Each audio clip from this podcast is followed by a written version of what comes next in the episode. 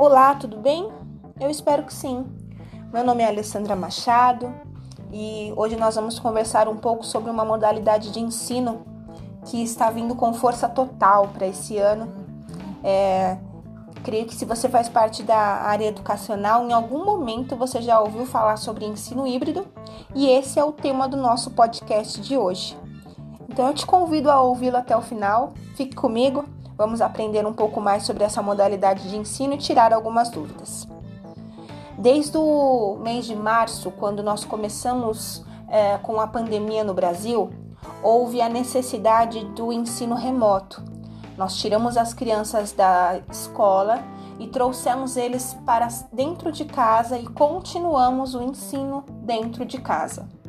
Nós fizemos o melhor, o melhor quanto educadores. Nós continuamos passando os nossos conteúdos, trabalhando as coisas que nós íamos trabalhar em sala de aula, material impresso, algumas videoaulas, mas nós tivemos muita dificuldade nesse tipo de ensino.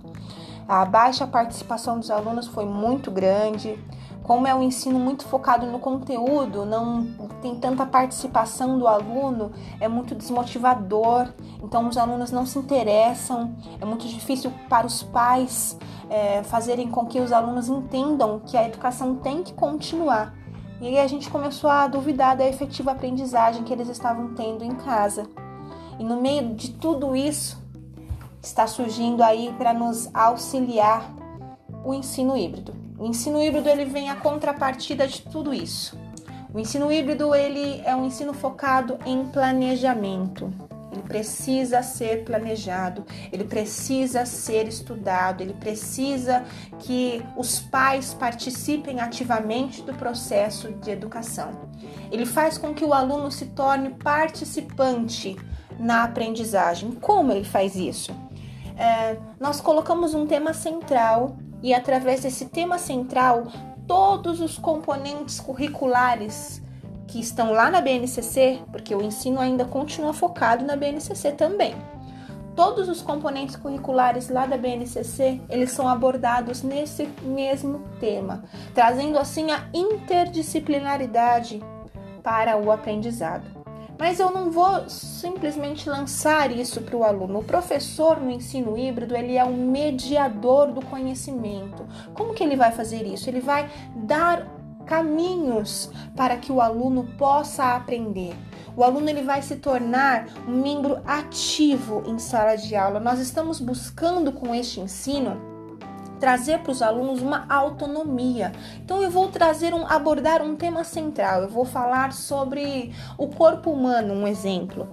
E neste tema eu vou trazer todos os componentes curriculares: matemática, português, ciências naturais, ciências humanas, e eu vou trazer para dentro desse tema o que eu posso abordar em cada tema seguindo a BNCC daquele ano com este aluno esta semana. É um ensino que ele é planejado semanalmente ou quinzenalmente. Ele tem é, um, um, cronograma a ser seguido. Quando uh, inicia-se essa semana, os pais recebem um planejamento também, porque eles, os pais também têm que saber o que, que vai ser tratado durante aquela semana, o que, que o filho deles vai estudar, porque eles vão ajudar no processo de aprendizagem.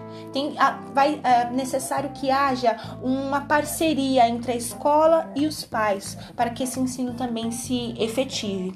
Nós vamos mostrar para os alunos a internet, como usá-la, através de pesquisa, através de site, através de fórum, através de plataformas, nós vamos colocar o aluno para aprender ali de uma forma diferente, porque a maioria deles utiliza a internet para redes sociais, para conversar com os amigos, mas não sabem quão vasta é essa rede, tudo que a gente pode trabalhar em cima dela. Então, quanto mais a gente instiga os alunos, quanto mais a gente traz esses alunos para essa realidade de ser um pesquisador, de de ser um membro ativo no processo de aprendizagem, a gente é, motiva com, e motiva-lo e faz com que eles queiram aprender cada vez mais. Nós temos algo no ensino híbrido também chamado cultura maker, que é o aprender fazendo, é o aprender com a mão na massa ali. Como que a gente vai poder fazer isso com eles? Nós vamos é, solicitar que eles façam alguma maquete, algum boneco, material reciclável, o que eles tiverem dentro de casa, nós vamos trazer para o ambiente escolar. Eles vão ali é, ter um momento em sala de aula, uma ou duas vezes na semana, eles vão estar em sala de aula num período menor com a professora, vão ser ali entre duas, duas horas e meia, em que eles vão estar em sala de aula, mas boa parte do ensino vai ser em casa. Então nós temos que instigar para que eles sejam cada vez mais autônomos. É um ensino desafiador, é um ensino que vai mudar bastante a nossa concepção de aprendizagem, mas é um ensino que tem muito a oferecer para nós. Então, se você ainda não pesquisou um pouco mais sobre isso, se você não foi ainda a fundo sobre isso, eu te convido a pesquisar, eu te convido a, a fazer algum curso, a obter conhecimento, porque todo conhecimento vale a pena.